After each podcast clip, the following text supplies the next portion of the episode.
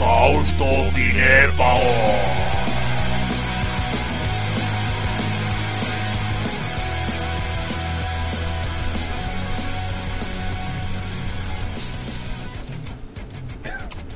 Bienvenidos a el bonus track hablado por la Sociedad Cinéfaga y Jurásica de Calasparla. Madre de Dios. Como, como veis, hoy vengo tematizado como Mac. Es, realmente, eh, eh, si esto fuera Jurassic Park y no fuéramos dinosaurios, eh, Fran sería, em, ¿cómo se llama? El barbudo y, y jorobado eh, Sam Neill, gruñón además, y yo sería el sexy curry Ian McCall. Bueno, eh, para quien no esté viendo el vídeo, eh, me da mucha envidia ahora mismo. Yo desearía no estar viéndolo tampoco ahora mismo. Eh, qué, qué suerte, qué suerte que seguramente este, Ángelo, pueda ser uno de los últimos programas en vídeo del Holocausto Cinéfago. Sí, sí, eh, es que ha sido por algo especial y además, mira, estás llorando Cage como lloras tú normalmente. Efectivamente. Ay, Bueno, espera, se me olvidó hacer una cosa. Espera, vete hablando. bueno, este es nuestro programa de julio, donde vamos a hablar de los estrenos de junio. Y pues estamos de vacaciones, eh, pero bueno, ya hemos visto un montón de pelis de junio, eh, pues como 15 o 20, yo qué sé, yo qué sé. Y Angelo, pues eso, para quien no esté viendo el programa, pues ha puesto una camisa hawaiana eh, con el pecho lobo al descubierto y ya se ha puesto a Ian Malcolm de Jurassic Park de fondo y lo está intentando imitar y nos van a censurar el vídeo por mal gusto en YouTube. Por gore, nos van a censurar por gore. Y... Bueno, bueno, no, no censures a la pulsión. Y bueno, nada, eh, vamos a hablar de un montón de pelis, como siempre, y como en el anterior programa, pues primero vamos a tener cinco minutos cada uno para hablar un poco de las pelis que ha visto por separado, y luego pues vamos a hablar de las pelis que hemos visto los dos, que son los estrenos así más gordos, y pues vamos a mezclar también un poquillo pelis, series y de todo. Y, joder, eh, estoy por silenciar a Ángelo eh, directamente, o sea, silenciarlo no, eh, ocultarlo. Vamos a ver, si la idea ha sido tuya, Fran. Pero venga, saluda anda, a los Ah, verdad. a los panetones. Tengo que saludar a los Nicolas Cage, a Francis Cage, Cage, Cage, Cage, Cage, Cage, Cage, que este programa, como has pagado 500 euros mensuales, aunque sea con re- siempre con retraso, pero siempre pagas puntualmente, aunque te ofrezcamos las cosas con retraso, y que has patrocinado parte de algún programa. Frank Cage, Cage, Cage, Cage, que es mi discípulo, el único Fran que Uy. sigue la, la infame. Luego tenemos a Fran y Vicky de Humo Inventarios, que eh, te- os dedico también este posado, ¿vale? Tanto a Fran como a Vicky, a los dos, porque sé que, soy, sé que sois Frans, Frans Jurásicos. Y además, por dos míseros euros, estamos promocionando vuestro programa. Y siempre, además, que me lo habéis contado alguna vez de que saliera desnudo. Pero mira, es un primer paso. Si la gente paga más, pues ya hago como Barley, ¿no? Entonces hago completamente desnudo con alguna cosa que queráis que me tape. Y luego tenemos a Carlos Gordodov, que también eh, me encanta su lenguaje Lovecraftiano y cómo responderle de esa manera también. Y tenemos a Eva Forever y a Sergio, que tampoco me tengo que olvidar de él, y que para ti también te dedico este posado jurásico. Qué bien, Y qué suerte tiene, la verdad. Pues bueno, eh, aunque he puesto aquí la careta de los conspiranoicos, pues estamos en Holocausto Cinéfago y que, Ah, se- y que sepáis que, pues eso, entrando en patreon.com barra holocausto cinéfago con Z, tenéis ahí a partir de un euro acceso anticipado a los programas, podéis elegir eh, los temas de los programas, podéis hacer que hagamos más programas, Podéis pedirme que salga también desnudo. aprovechar cuando podáis porque estoy hasta las pelotas ya de grabar eh, y esto se va a acabar algún mes de estos. Así que aprovechar eh, ¿Veis como siempre Fran echando la audiencia? efectivamente. Pagad o no sigo. Vamos. Esto su- suena, suena un poquito a amenaza de matar al conejo de Conner, ¿eh? pagad o Ángelo sale sin camisa al siguiente programa Y aunque sea... no bueno vamos Esto lo a hago- lo- lo hago por Eva, ¿no? Ángelo, por favor tápate me cago en Dios ¿Cuál de De ellos? verdad, la gente está potando en su casa. Claro, claro, dirás tú eso. Eh, venga, vamos a empezar, mira, con las películas de que hemos visto cada uno. Eh, Angelo quiere que empiece yo siempre, así que venga. Pero porque intento no pasarlo mal con la A ver respiración. cómo se ponía el temporizador, cinco minutos. ¡Ya! Bueno, eh, voy a hablar de tres películas que he visto este mes. Eh, bueno, voy a hablar primero de la que estábamos viendo el tráiler, que es Garra, Hustle, en su título americano, que es una peli de Netflix de Adam Sandler, pero que más que una comedia es un drama de superación deportiva, en el que Adam Sandler, como en la peli Una tribu en la cancha, Adam Sandler viaja a Barcelona Oh, y descubre un joven talento que es Juan Chonran Gómez, que es un jugador de la selección española, que juega en la NBA, que pues eso, está jugando en la- una cancha callejera y le dice, oye, tú juegas muy bien al baloncesto, te voy a llevar a Estados Unidos a jugar en la NBA. Porque eh, Adam Sandler es un ojeador de los eh, Philadelphia 76ers. una pregunta, ¿qué país has dicho que es? Barcelona. O sea que Barcelona es la nueva África. para Claro, es como una tribu en la cancha, eh, entonces le saca de la España profunda y se lo lleva a Estados Unidos a, a que se desarrolle como persona y como individuo. Pero ¿qué pasa? Pues que allí el jefe de los Sixers es un hijo de puta que no quiere, que no sé qué. Entonces lo que hace Adam Sandler es intentar entrenarle por su cuenta para que llegue Dios. al draft de la NBA y pueda y pueda eh, pues eso hacer carrera en la NBA y ganar dinero porque es un obrero en- y tiene una hija y no sé qué, va una vida ahí dramática. Eh, ¿Qué pasa? La peli, la verdad es que está bastante guay porque refleja muy bien el mundillo de la NBA, de, de la intrahistoria y de las oficinas y tiene un montón de cameos de jugadores NBA. Por ejemplo, eh, Dr. J, Julius Erving, Shaquille O'Neal, Charles Barkley, Dirk Nowitzki, Allen Iverson, Mark Jackson, Kenny Smith, Luka Doncic, Trey Young, Kyle Lowry, Aaron Gordon, Boban Marjanovic y pues como eh, juegan los Sixers, eh, se ha parado el tráiler, ¿no? Sí. Ahí, vale. Y como juega los Sixers, pues... Eh... Espera, lo voy a quitar otra vez. Ah, cuando lo quito se para, no, no sé. Pues, ¿dónde están? Eh, Tobias Harris, Seth Curry, Tyrese Maxey, Matisse Thybulle y pues eso. Y aparte salen también jugadores de la selección española. Eh, ¿Qué dices? porque juega, eh, para probarle juegan con la selección española. Y sale ahí pues Jos- José Calderón, Felipe Reyes, Escariolo y demás. Bueno, me voy de eh, tipo. La peli la verdad es que está muy guay. Siguiente película. Eh, Peaky Blinders, temporada 6. Una putísima mierda. La temporada final de los Peaky Blinders. Una mierda de principio a fin. Todo el rato ahí, o sea, es una peli, Peaky Blinders, ya la habréis visto, pues eh, de gángsters, de mola un montón, camino a cámara lenta con explosiones detrás, soy la hostia, te hablo así lento y con voz grave y te acojono. Pues esta peli es en plan de maldiciones gitanas, eh, drama, una telenovela ahí de dramas, de, de- de silencios todo el rato, eh, cámara, eh, escenas con canciones tristes y cámara lenta, o sea, un coñazo de, de temporada y luego, bueno, eh, la- no voy a decir spoilers porque se acaba de estrenar en Netflix, pero bueno, eh, eh, tiene un giro final. Sabéis que luego va a haber película, que ya no va a haber en la séptima temporada, esta es la última temporada y luego va a haber película. Pero bueno, hay un giro final que dices, bah, bah, esto es, bah, bah, bah. Pero para O sea, bien o lo para más gratuito de, en plan de como el- Los Serranos, en plan de que este era un sueño de Resines, pues prácticamente lo mismo. Eh, puta mierda. Y también, ¿qué más he visto? He visto, bueno, Black Phone, que se estrena a finales de junio, pero la vi ya en la Uh, muestra sci-fi. Tramposo, tramposo. Como Angelo hace trampas con Nicolas Cage, pues yo voy a hacer trampas también. Que, autorizaste la trampa y retrasaste Ah, el rodaje, por ah, cierto. ah. Bueno, eh, Black Phone, basada en un Mira, relato mira, de Joe Hill, el hijo de Stephen King. Eh, vale, ya no se le ve a Angelo, perfecto. Basada en un relato de Stephen King, de no, de Joe Hill, hijo de Stephen King, y con eh, Ethan Hawke ahí de protagonista siendo el malo, de un tío que secuestra niños, Ah, ya lo veo, mira, Black Phone.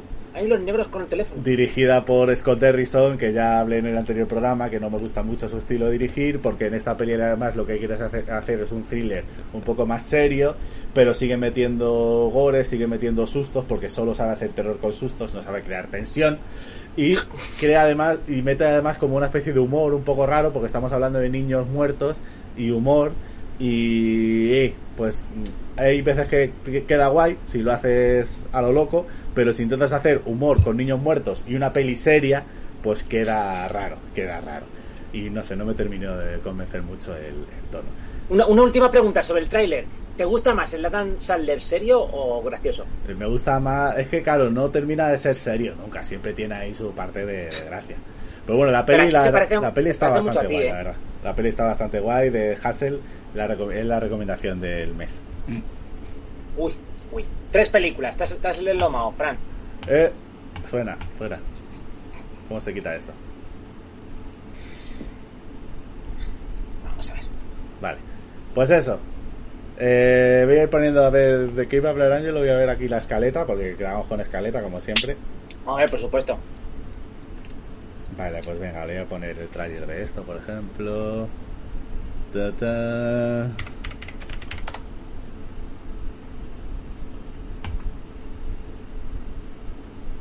Pues nada, Ángelo, tus cinco minutos empiezan cuando tú me digas. Cuando digas. Eh, ya. Vale. Vamos a hablar de Obi-Wan, los tres primeros capítulos. Originalmente iba a ser una película como Boba Fett, pero han, todo lo han invertido en Disney Plus, en la plataforma digital. Es una peli más larga, es una peli que aquí viene el problema. ¿Te acuerdas que hablaba muy bien de Cabero Luna? Pues aquí el problema que tenemos con Obi-Wan y con la siguiente serie que hablaremos tú y yo entre medias es que como nos encanta y veríamos a Ewan McGregor leyendo la guía telefónica, se aprovechan de ello y ya empiezan a meter relleno. Y los capítulos a durar más de lo debido y no ser autoconclusivos como las otras. El problema está dirigido por Deborah Chow la mayoría de los capítulos, o por lo menos lo que hemos visto hasta ahora. Es una buena directora, me está gustando su planteamiento, es de película realmente tiene su parte Logan, western, cyberpunk, eh, el, hay, bueno, sale Darth Vader, más os contextualizo. Todo esto son 10 años después de que Obi-Wan se ha escondido en el desierto y pues de repente necesitan su ayuda porque han secuestrado a cierto personaje y dice, no, yo tengo que en el desierto. Y dice, gilipollas, tienes que ir a por otro personaje que necesita tu ayuda. Hay un par de insertos de personajes que a lo mejor no deberían estar o que van a cabrear más de uno. Ya se han cabreado con la inquisidora negra que sale en la película, pero lo hace muy bien y además es como los Sith, muy puñeteros entre sí. Y esperemos, dicen que van a hacer serie esperemos que hagan bastante para poder hilar todas las trilogías. Sí que esta, esta serie hace de pegamento entre la trilogía antigua, la primera y la segunda. Bien, pasamos a la siguiente, a Jujutsu Kaisen 0, que es, está basado en el famoso manga y anime. Eh, justo como me quiero poner al día de este manga, pues he visto la película, además que la precuela, brutalísimo, es sobre que en Japón, que esto hereda de otros mangas y animes como Bleach o Yu Yu Hakusho, de ese mundo fantástico japonés, de que son hechiceros que tienen que resolver maldiciones. Por ejemplo, una- un, yo sé, un colegio en el cual se hace suicida a un niño, de repente hay una maldición por culpa de esas energías negativas. Y además, Fran, ¿sabes cómo es el exorcismo? A hostias, con katanas. A hostias, es que es lo soñado. Con personajes como un panda que habla, un chico que solo para, que maldice con las palabras y solo puede hablar con recetas de cocina para no hacer daño a nadie eh, y el protagonista que utiliza una katana y su amiga tristemente muerta que la, se ha transformado en un monstruo. Pasamos a la siguiente película Interceptor que sería eh, Esa Pataki haciendo como Steven Seagal en alerta máxima está en una, especie de, de base naval que intercepta misiles nucleares y trabaja con un hindú en la marina y de repente pues eh, como en Juego de Cristal o en alerta máxima eh, abordan y tiene que destrozarlos con fatalities y pulsión. Ojito que hay cameo de Chris Hemsworth haciendo de personaje, trabajando en una tienda como tipo Corte Inglés, Fnac, Mediamar, y mola bastante su personaje porque es muy Lebowski. Muy Thor Lebowski. Luego, Un día para morir, película de Bruce Willis, de la Bruce Willis Exploitation. Es un policía que la caga en una operación de SWAT y varios años después se cabrean con él los mafiosos, secuestran a su esposa embarazada y tiene que ir contra él con su antiguo equipo para poder rescatarla.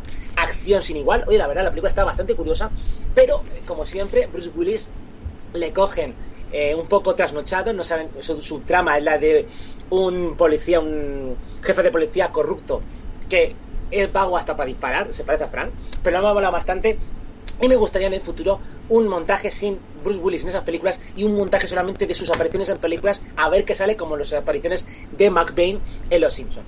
Luego tenemos Love, Death and Robots, que me vi la primera temporada en su día porque me la recomendó Fran 1, flipé, Cyberpunk, historias de ciencia ficción, eh, de, producido por Tim Miller y por David Fincher. La segunda, son eran 15 capítulos, la segunda temporada mejoró bastante porque eran 9, 8 capítulos, todo mucho más condensado, historias de ciencia ficción, Lovecraft, terror, eh, bueno, Cyberpunk.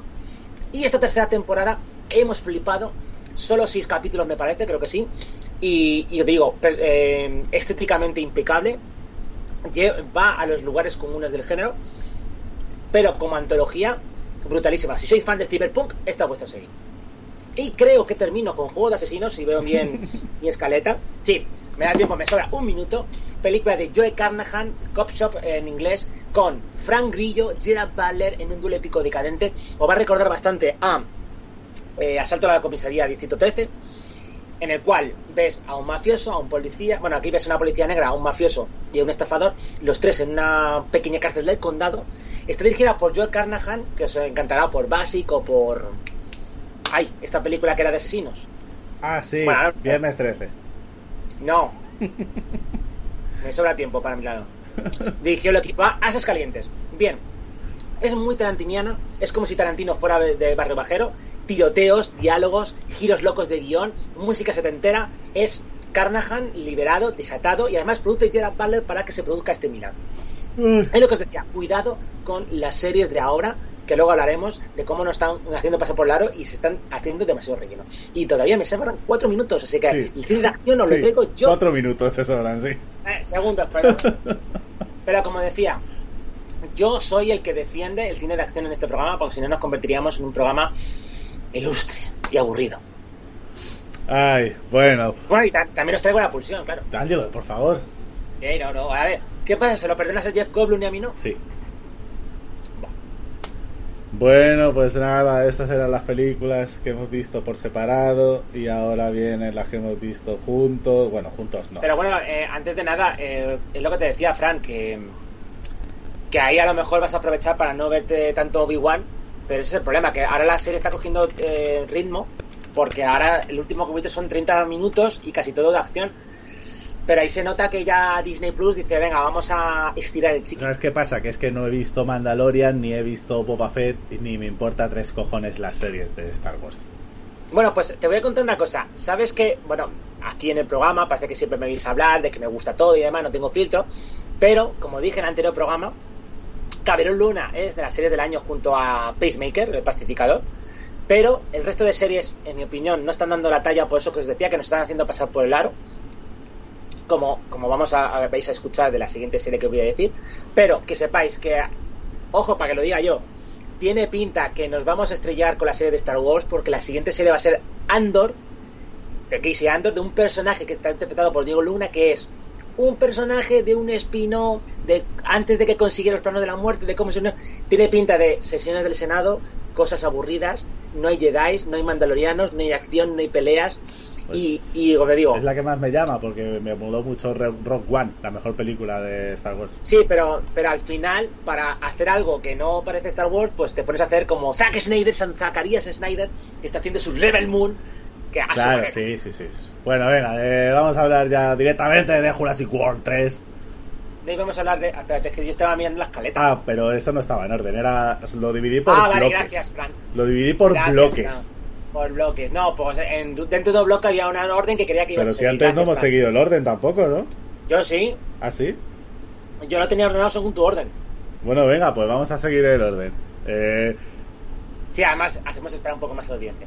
Que no sepan cuándo vamos a hablar de, de la pulsión. eh, ¿De qué hablaremos luego? Aprovecho que Fran no está mirando.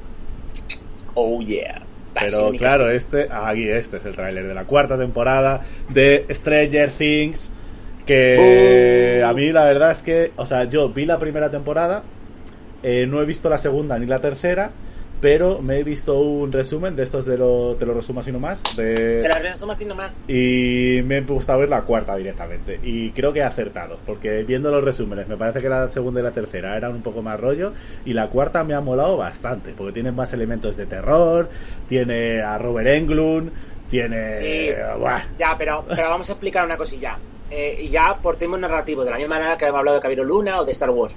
La primera temporada de Stranger Things realmente era una película alargada, ni sobraba ni faltaba nada. Y curiosamente, el único personaje que era un personaje que sobraba se lo cargan en un capítulo, la única muerte, pero mira, sobraba y se lo quitaron.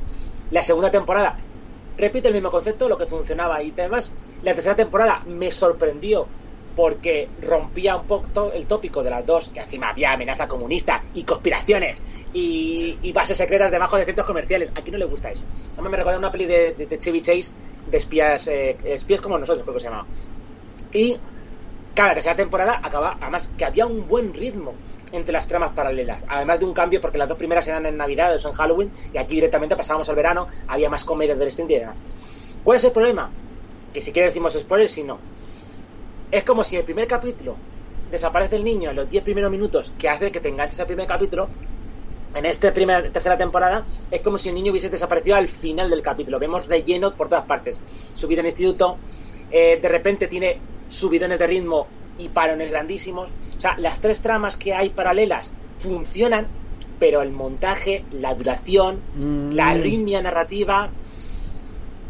Yo estoy en parte de acuerdo contigo, porque sí que es verdad que esta, esta temporada, eh, como, como las otras, porque es que en las otras, por lo que he visto, pasaba lo mismo, al final lo que hacen es dividir a los personajes y crear varias tramas paralelas que al final Sí, terminan pero, juntándose pero, todas. pero sí, pero quiero decir que eh, todo era más compacto. Pero eh, en esta serie, en esta temporada hay tres tramas. Por un lado están pues los niños de Hawkins ahí luchando contra contra Vecna, que es el monstruo de, de ahí del Upside Down, del mundo del revés.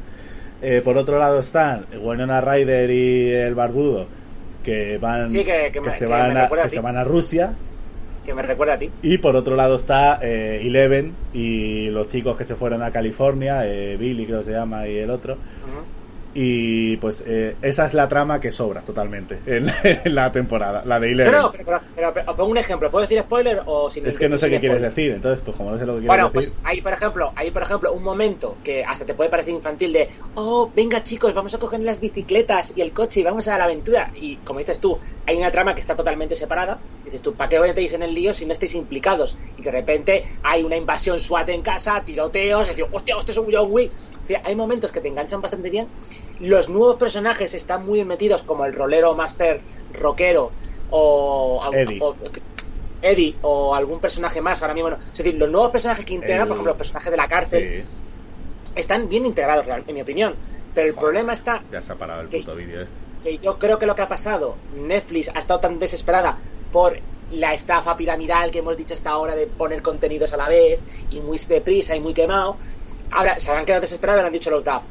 Tenéis línea abierta, hacerlo como salga de los cojones. Los, DAF. Creo que son los Duffer, los Duffer Brothers, ¿no? Los- Los sí. Duff, yo lo llamo Duff, es como George Lagostinos.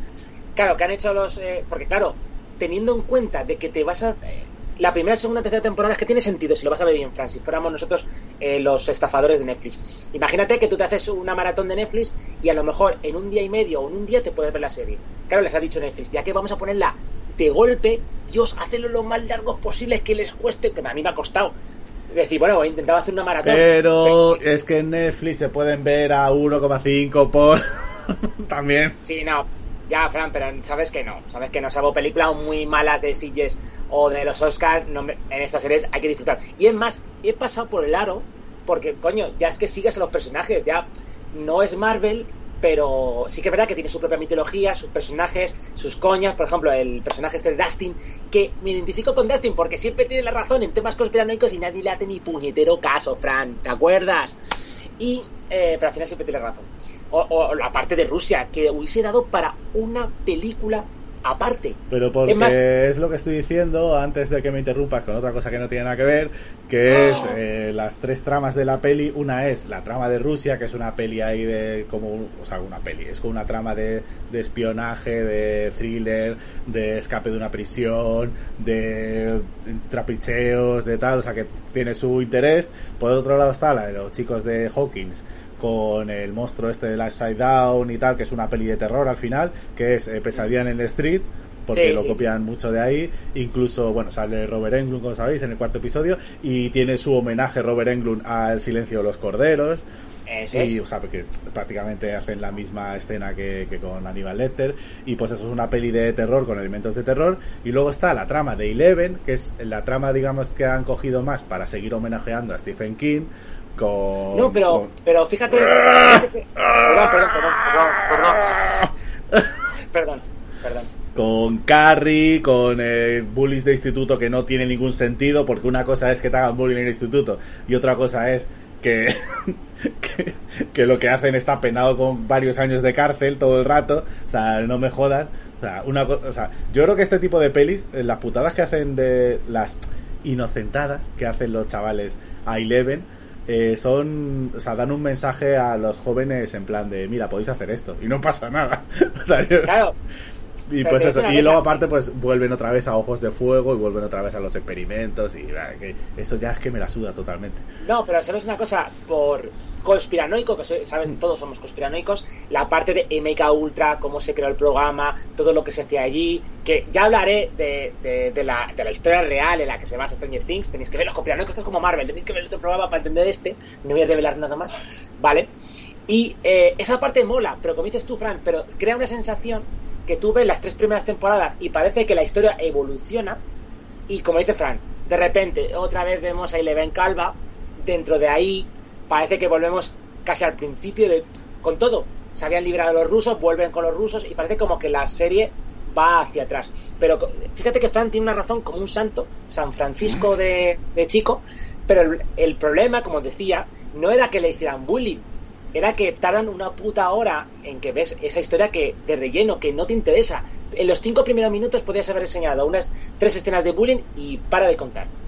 El problema es ese, no el contenido de la trama, sino como dice Fran, porque claro, toda la historia de Eleven se podía haber contado en un capítulo, como Rashomon cuenta la perspectiva de Eleven, luego la perspectiva del, de- del protagonista en Rusia, pero no, han decidido para que te lo veas completo tienes que hacerte el maratón y ha dicho Netflix, por favor, hacerlo lo más largo posible para que les cueste más de una semana vérselo completo. Y luego han claudicado y han cedido para que el final de temporada sea a final de julio y se siga hablando de la serie durante un mes. Que al final la estafa piramidal de Netflix Claro, va a caer. encima pues, es eso, o sea, si te quejas de los que los capítulos son largos, pues quedan dos capítulos en julio, uno de una hora y media y el último va a ser de dos horas y media. Pero estaremos de vacaciones, Fran, porque el problema de todo esto, que Stranger Things se estrenó, como he dicho en el anterior programa, el mismo día que dos putos capítulos de Obi-Wan. Es que encima lo peor de todo es que Disney está copiando las tácticas a, a Netflix. En vez de uno, dos, de dos horas, de una hora cada uno. Le- la final del Madrid fue al día siguiente. Eh, dos fest- no uno, sino dos festivales de cine potentes el mismo puto fin de semana, que elegimos al final la muestra sci-fi. El estreno de Top Gun 2. O sea, eh, eh, todo a la vez en todas partes, creo que también no era el estreno, era, Era el preestreno. eh, era el preestreno. O sea, demasiadas cosas para un puñetero fin de semana, no tenía que elegir otro. Entonces, claro, ese es el problema, que parece que tenemos que ser ricos para vernos la serie, tener tiempo para ver. Bueno, venga, nos estamos Y- alargando mucho con esto. Eh. Voy a mirar la escaleta porque como Angelo tiene la escaleta y hay que seguirla al pie de la letra. Pero es la que me mandaste tú. Pero yo te he mandado los bloques, luego ya el orden, eh, da igual. Venga, Ah, mira, ahora viene la prima. venga, pues venga, vamos a hablar de Jurassic World 3. No, pero, ah, bueno, pero juraría que. No, no, no, Angelo, sigue la escaleta. Ah, es verdad, sí, sí, perdón. Sigue perdón, la perdón, escaleta. Perdón, Perdón, sigo la escaleta. ¿Qué prima? ¿Qué dices? Ah, vale, vale, sí, sé qué prima es. Bueno, Jurassic World 3, Jurassic World Dominion, el cierre de la nueva trilogía de Jurassic World. A, a ver, a ver, tengo, tengo ganas de ver de qué dice Fran, porque a mí me ha gustado. A ver, a mí me ha parecido... Es que no la peor de las nuevas, porque la segunda me pareció peor, la del Reino Caído. Sí, la quinta, la quinta fue un bajonazo. Pero- Bajona, bajona, una bajona. Pero... Pero tampoco quiero decir que me haya gustado mucho esta, ¿eh? Ya, ya, no, no, no. Pero sé por qué, ¿eh? Sé por qué. Ah, Sé por qué. Eh, Es, Dime, dime. Al final es Fast and Furious con dinosaurios. Eh, Sí, sí, sí, sí. es. Claro, o sea, lo que mola de Jurassic Park, sobre todo en la primera, es pues. eh, que tiene alma. que te emociona a los dinosaurios, que te explican todo el proceso, que tiene tensión, tiene suspense. Eh, los, realmente lo importante son los personajes. Esta película es acción todo el rato, acción, acción, acción, la música no dice nada, incluso en la escena de la persecución en Malta de los de los cirraptores detrás de una moto, que eso ya pues eso de Fast and Furious, ya cuando lo quieran hacer. eh, directamente me fijé Pero reconoce Fran que lo estabas esperando. Sí, directamente me fijé que quita la banda sonora, solo se oyen la moto, los dinosaurios, o sea, directamente ya en plan de ¿para qué? Eh, es, es esto lo que te ofrecemos. Luego aparte, pues co- eh, sí que es verdad que mola ver otra vez a los tres protagonistas de Parque Jurásico, otra vez juntos. Pero el único que entiende yo creo un poquillo el rollo es eh, Ian Malcolm, eh, Jake Goldblum. haciendo- Sí, porque no sé si te has fijado, eh, Sam Neill te- me recuerda a ti porque se nota, porque estuvimos hablando de que, claro, decía, fui a Sitges y el director comió allí conmigo, me convenció. Es que durante toda la peli Sam Neill parece bastante desorientado, no sé si te dio esa No, lo que pasa es que Sam Neill sí que es verdad también que es un tío que se la suda todo. o sea, pero es desde la primera peli también que le dicen, venga, vamos a hacer esto y Sam Neill, joder, bueno, pues venga, pues, si no hay más remedio, pues venga, vamos a hacerlo. Pero me- Pero te voy a decir una cosa, la- sí, bueno, sí, la tercera parte me pareció un bajonazo también con él, porque era bastante absurda. Por eso digo que hemos visto tantas absurdeces. Pero la tercera de Jurassic Park no está tan mal como se recuerda. No, pero ¿sabes qué pasa? No, a ver, te digo, por ejemplo, estoy de acuerdo con Fran. La primera, lo que pasa que es una puñetera película de Steven Spielberg, con lo cual es un maestro, le, le guste a quien no le guste. Entonces, como te digo, tenía esa cosa sentimental y además terror como con el Claro, tiranosaurio pero Rex. la, pero la segunda, la segunda es una película de Steven Spielberg también y es una puta mierda. Lo, Pero ¿qué dices? lo que pasa es que, aun siendo una puta mierda, te pones a, Es recor- mejor que- te pones a recordar y tiene eh, la escena de los dos tiranosaurios y la caravana. Eh, la escena del estegosaurio al principio. eh, el tiranosaurio Rex en la ciudad, en Estados Unidos.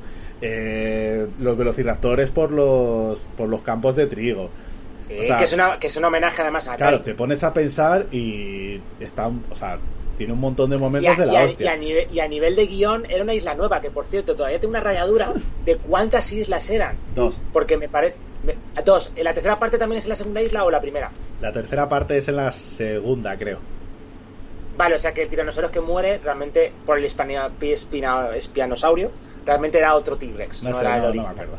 Bueno, el caso es que en esta película eh, tiene escenas memorables. No, realmente no. Las, eh, lo que tiene son chorradas, como Fast and Furious, en plan de a ver eh, cómo la liamos más gorda y cómo hacemos el, Bueno, la no sé escena no sé hay, si te un, hay un sarnado de fuego, no quiero decir nada más, pero hay un sarnado Sí, de fuego. Sí.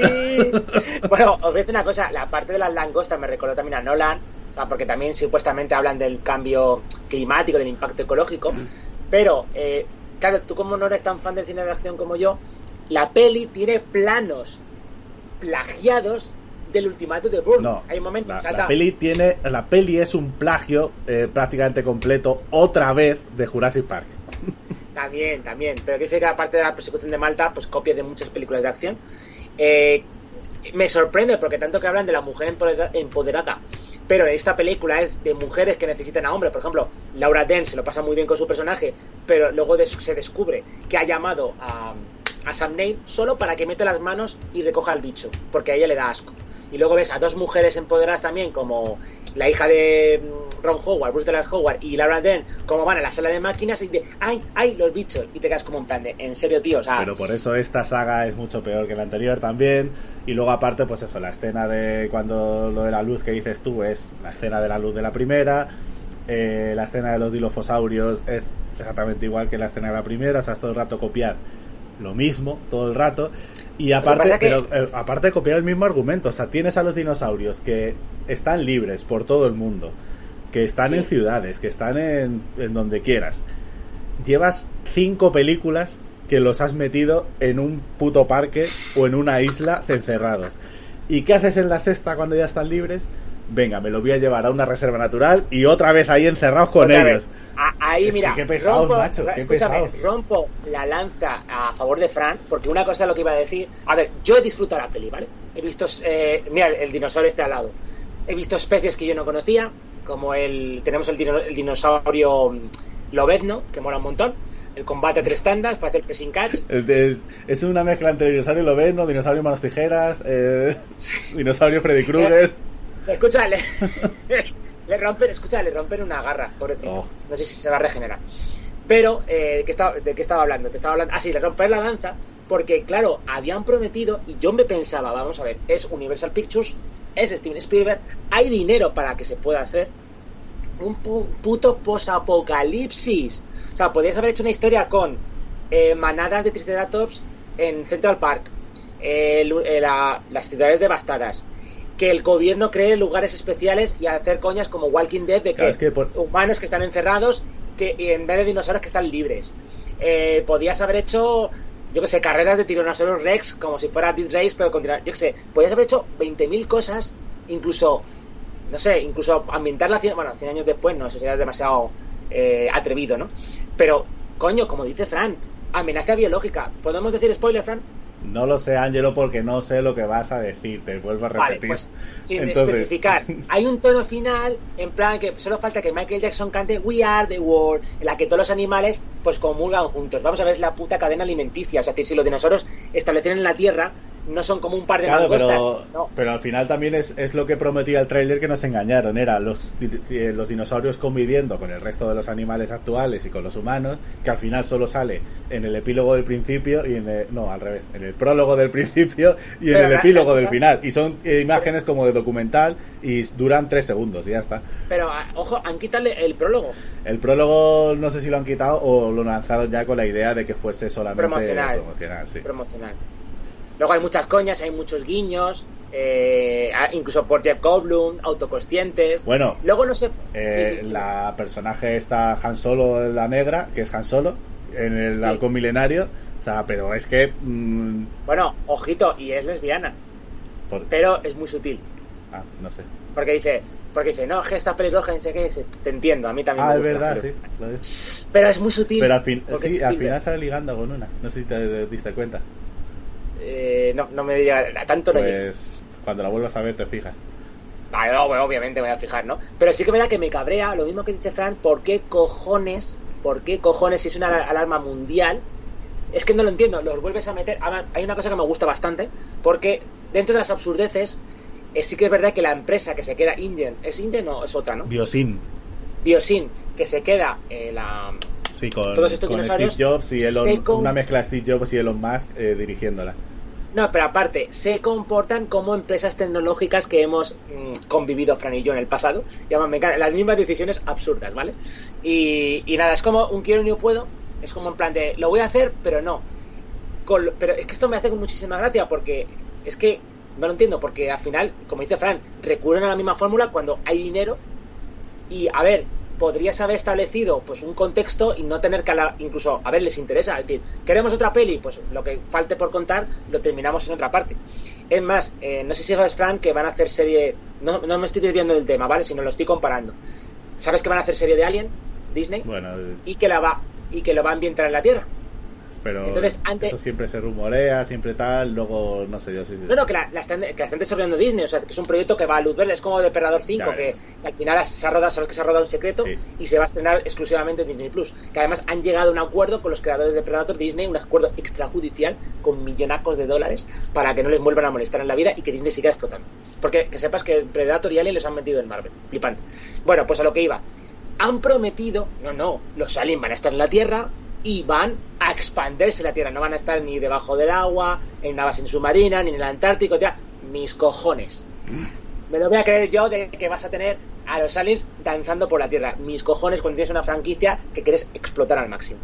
Que no, no me lo creo. Porque ha pasado lo mismo. Ha pasado lo mismo. Cuando te, dice Fran, tenías la oportunidad de hacer miles... Además, fíjate lo que te- la película que me había montado.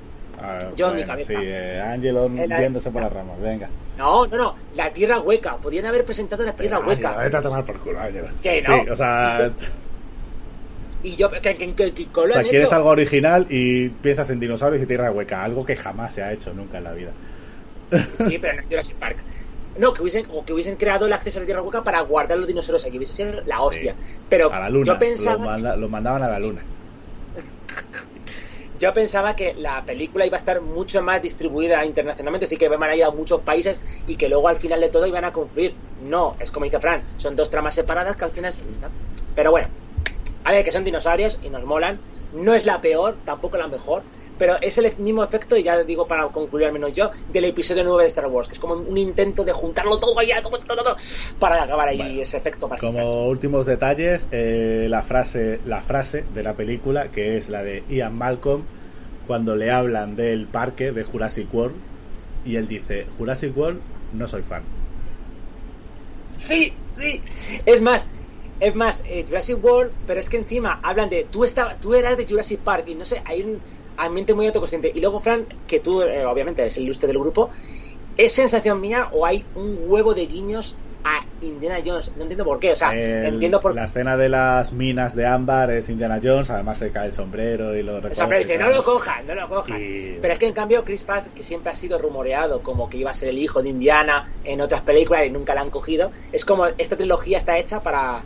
La, la parte que mola de la quinta parte es en el volcán con él. Y claro, ya, No sé ya- bueno, y aparte pues Harrison Ford iba a ser Alan Grant al principio y tal y cual. Ah, no lo sabía. Sí, pues hay un artículo en fotogramas eh, donde puedes leerlo. Y Chris Pratt, que me cae mal desde que sé que es homófobo y ultracatólico No, y que no es homófobo, Eh, tío. A es ver, que, que está con- me cae mal ya, pero, pero me cae peor todavía desde que está haciendo las pelis de Jurassic World. Porque lo único que hace es, Sí. Es poner la mano así, que parece Hitler, aquí, que le está haciendo un saludo nazi a los dinosaurios todo el rato. Escucha, escucha, escucha. No es por nada, Fran, te vas a reír, ¿vale? Pero bueno, yo, traba- yo eh, Fran y yo, pues eh, tenemos nuestro trabajo, yo estoy en el comercio, ¿vale? Pues yo más de una vez, cuando he tenido tres clientes Sí. a los lados y tal, he hecho eso. Yo- un momento. Y se han parado como los velociraptors. Flipante, flipante. En fin. Pero bueno, eh, no es homofono porque si no, no hubiese hecho equipo con la negra lesbiana. Sí, Fran, por favor. Otra cosa que no sea comunista.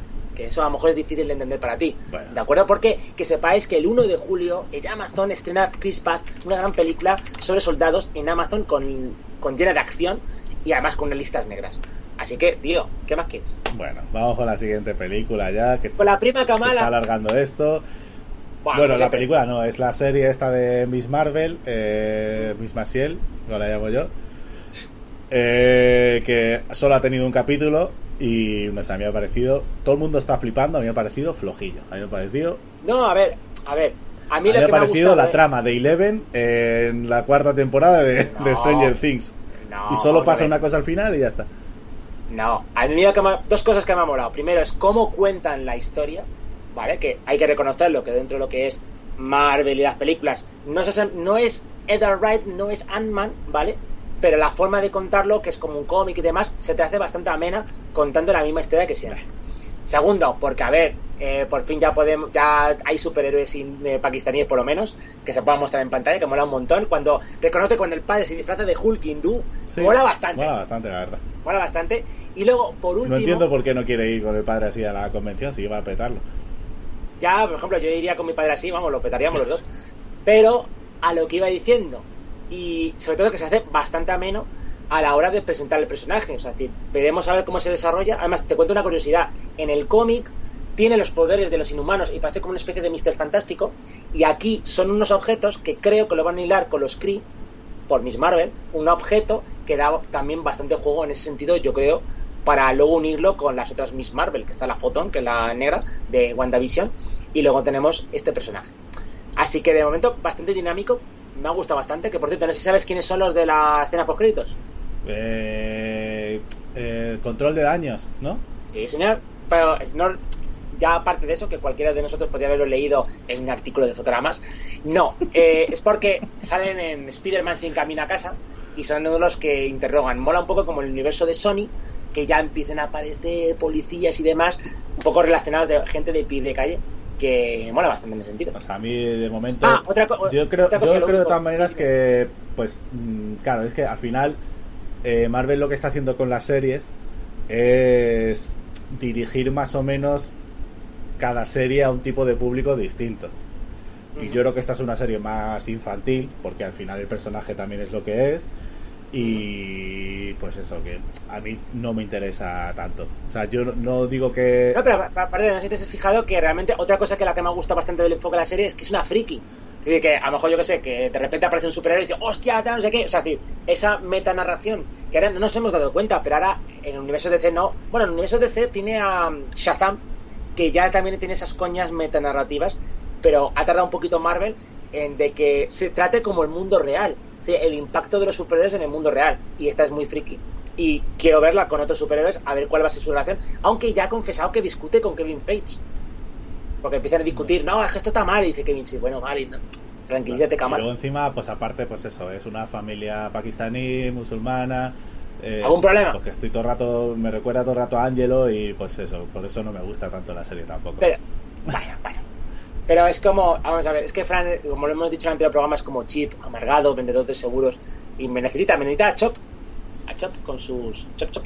Pues nada, esto, bueno, ya hablaremos más de la serie porque solo han estrenado el primer capítulo y pues eso, ya iremos viendo más. Y luego se viene Hulka también. Sí, oh, pues ya. Que, ojo, esperemos que adapte la saga de John Byrne. Esto lo digo para los muy comiqueros, porque que sepáis que esa saga es como Deadpool, pero en mujer, mucho más sexy, pulsional y divertida. Y además, ojo, muy femenino. Es decir, es que hay distintos feminismos. Y el feminismo de esa etapa de Hulka mola un montón. Y vamos con el plato fuerte del programa. Con el plato fuerte. El, el, el plato fuerte, ojo, que empieza a ser disléxico como Ángelo. El plato fuerte. Plato.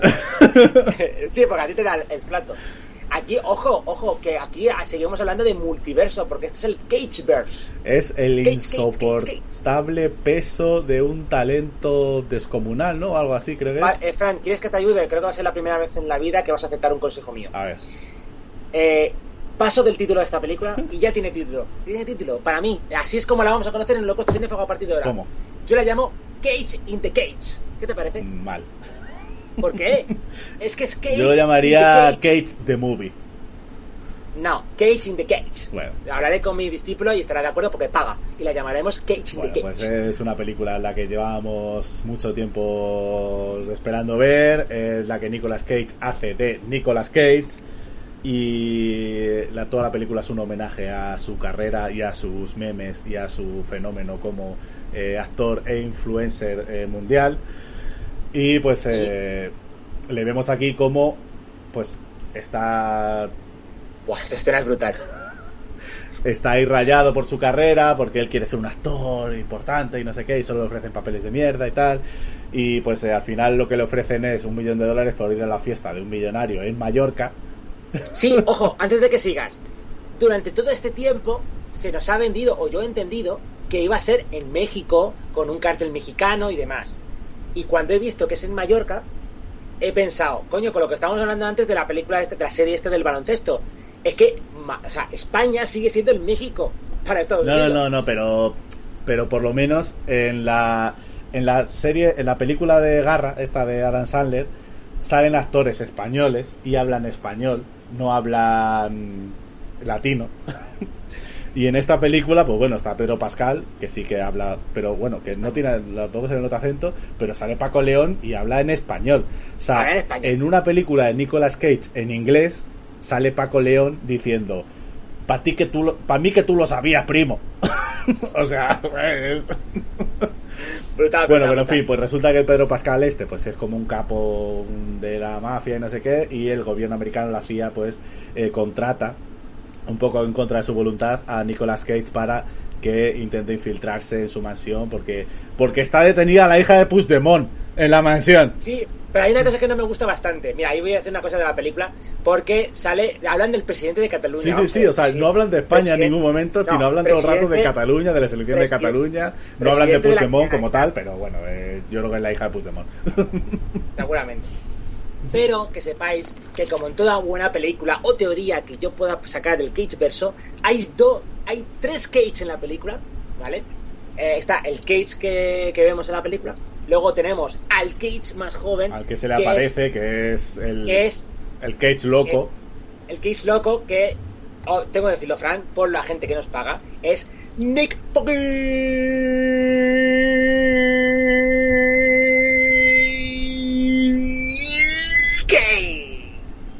Creo que lo he hecho un poco más largo que la, sale la película, ¿a que sí, Fran? Puede ser. Vale. Pero esto es por la gente que paga, ¿vale? Porque, eh, a ver, sí que es verdad que Nicolas Cage utiliza esos memes, esa ¿Qué cultura es? que hay en Pero que deja de decir memes. para que se diga. La cuestión es que yo de las titles sabes que he sido muy malo siempre. Entonces, utiliza ese, ese, ese concepto que se tiene sobre sí mismo para trabajarlo como personaje en la película, pero yo no sé, Fran, que creo que por eso le gusta a Cage. Pero a mí siempre, es más, yo me aficioné a Nicolas Cage gracias a sus películas de acción.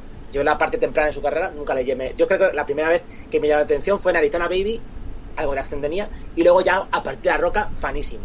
Con Stanley Goodspeed, que gran personaje. Bien, pero lo que debo decir es que yo soy fan de Nicolas Cage, no tanto por, las bromas, por los memes o como se diga, ¿vale? Sino porque comparto la filosofía de vida chamánica de Nicolas Cage, ¿vale?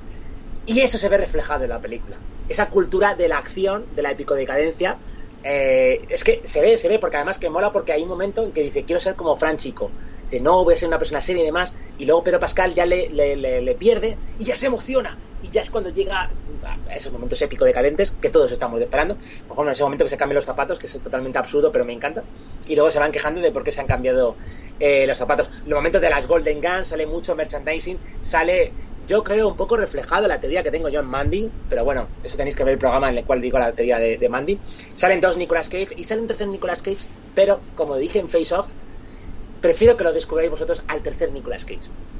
Y, y lo que os digo, es la película, ya Fran, es la película más Nicolas Cage de la historia hasta la siguiente película. No, pero Porque- es, es, pues eso, es un constante homenaje a Nicolas Cage, a sus personajes, a sus papeles, a sus películas.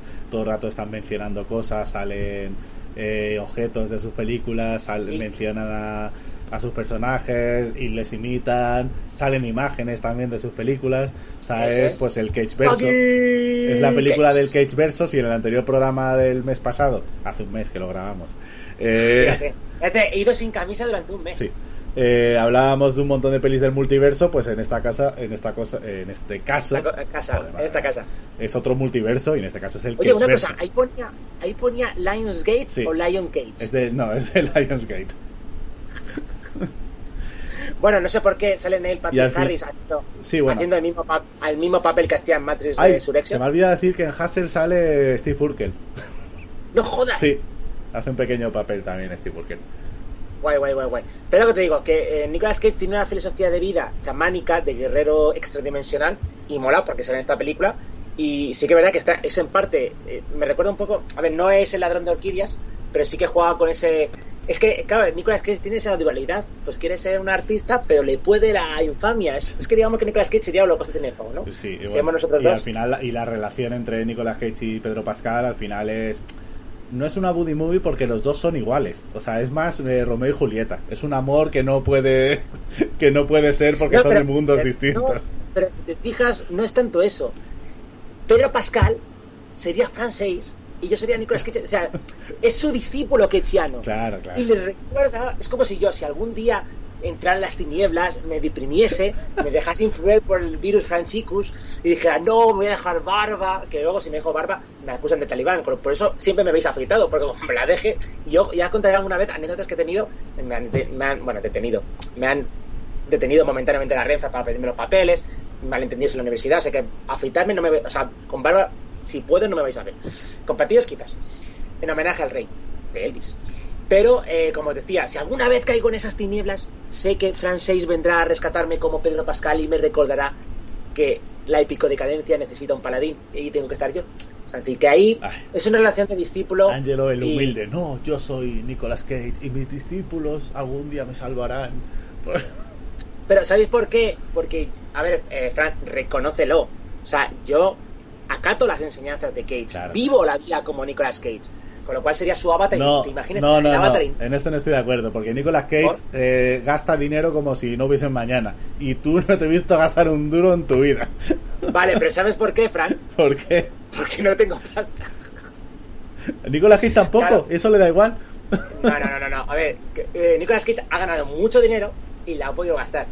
O sea, ojito, ojito, porque si yo tuviera dinero, invertiría en cepelines, en rupias y en muchas más cosas. Y en Bitcoin. Es más, eh, fíjate, por poco se me olvida una cosa que quería decir, porque claro, mucha gente se creerá, porque claro, eh, lo que ha hecho Fran ha sido cargarse ciertas cuestiones de su pasado, pero aquí está. Yo tengo... Es, Eh, es no. Cage lo que pone, realmente. ¡Ah, que lo dice! Sí. Lo sabía, lo Bueno, sabía. mientras buscas lo tuyo, decir un, un simple detalle y es que los agentes de la CIA, que es Tiffany Haddish y el que se parece a Mark Wahlberg, pero no es Mark Wahlberg, eh, los dos salen en la serie de eh, Chris Miller de Apple TV Plus de, de After Party, que mola bastante, la recomiendo. Y ya está. Vale, perfecto, pues lo voy a decir.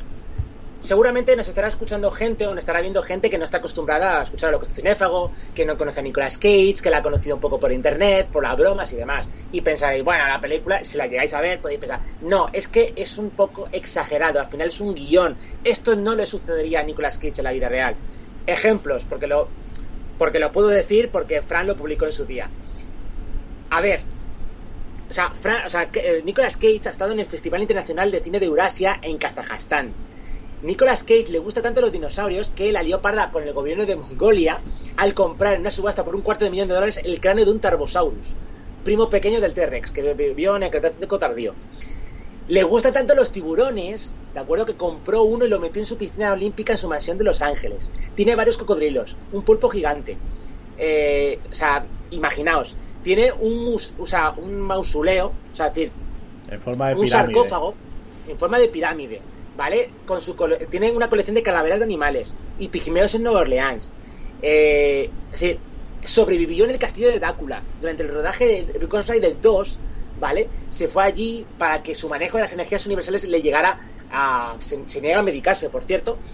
Eh, tengo alguna... Ah, bueno, se drogó con su gato, ¿de acuerdo? Sí, eso sí decir, me acuerdo. Porque pilló a su gato comiendo unas setas alucinógenas, pero en vez de regañarle, le acompañó en su viaje. Es decir, cualquiera que os creáis, es decir, estos son cosas reales que hemos descubierto, lo mandé para Planeta Claqueta, que es una difunta web del ilustre Franchico, pero conservo los artículos originales porque es así, es decir, realmente él vive así como yo vivo así.